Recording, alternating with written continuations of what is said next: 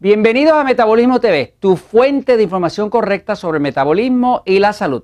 Y estoy aquí otra vez con mi grasa saturada en el tope de la cabeza porque en el episodio anterior empecé a hablar de la grasa saturada, de que no es mala, pero dejé fuera explicarle cuáles son las grasas que son malas. Así que no los quiero dejar incompletos. Fíjense, definitivamente la grasa saturada no es mala. Y no es mala porque si fuera mala, Papá Dios no hubiera puesto eh, la realidad de que el 70% de la leche materna de la que se le da al bebé es, grasa y grasa saturada. Y de hecho se pone el bebé muy, muy saludable. Así que la grasa saturada no es mala. No le estoy diciendo con esto, no me malentiendan, de que si usted tiene un sistema nervioso excitado, por ejemplo, eh, va a comer mucha grasa porque la grasa le excita el sistema. Por ejemplo, aquellos que no sepan, debe saber que el metabolismo, el metabolismo, el metabolismo y todo lo que pasa en el cuerpo el metabolismo es lo que produce la energía que mantiene la salud. Todos los problemas de salud son por desajustes en la energía, demasiada o muy poca.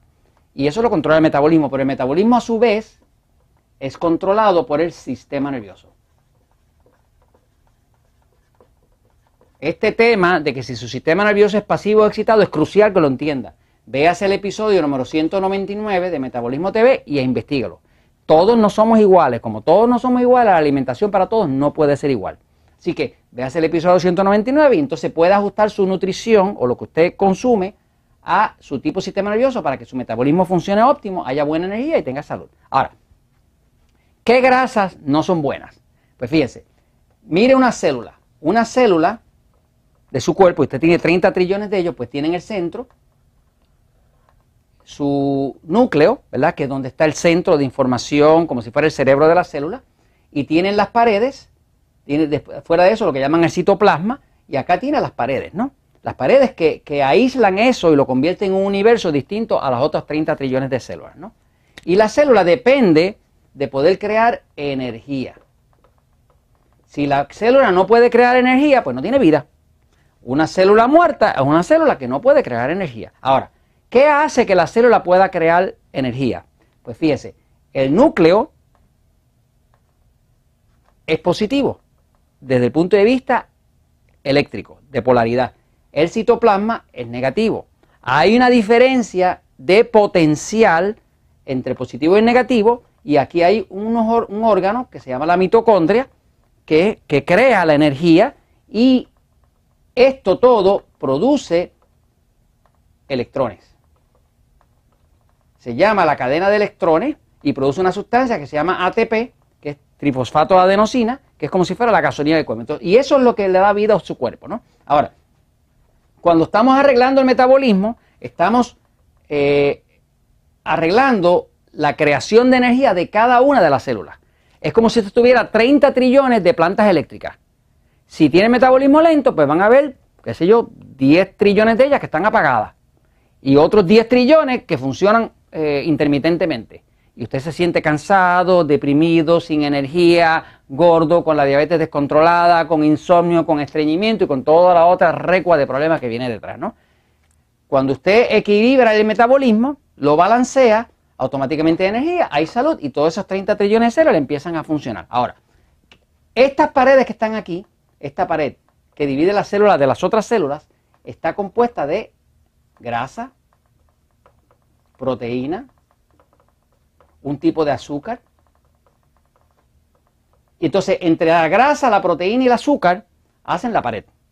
Lo que hace que esta célula no se desparrame y no se salga su agua de adentro, que es su citoplasma, y los órganos que tiene, es la grasa. O sea, ¿y qué grasa es? Es grasa saturada.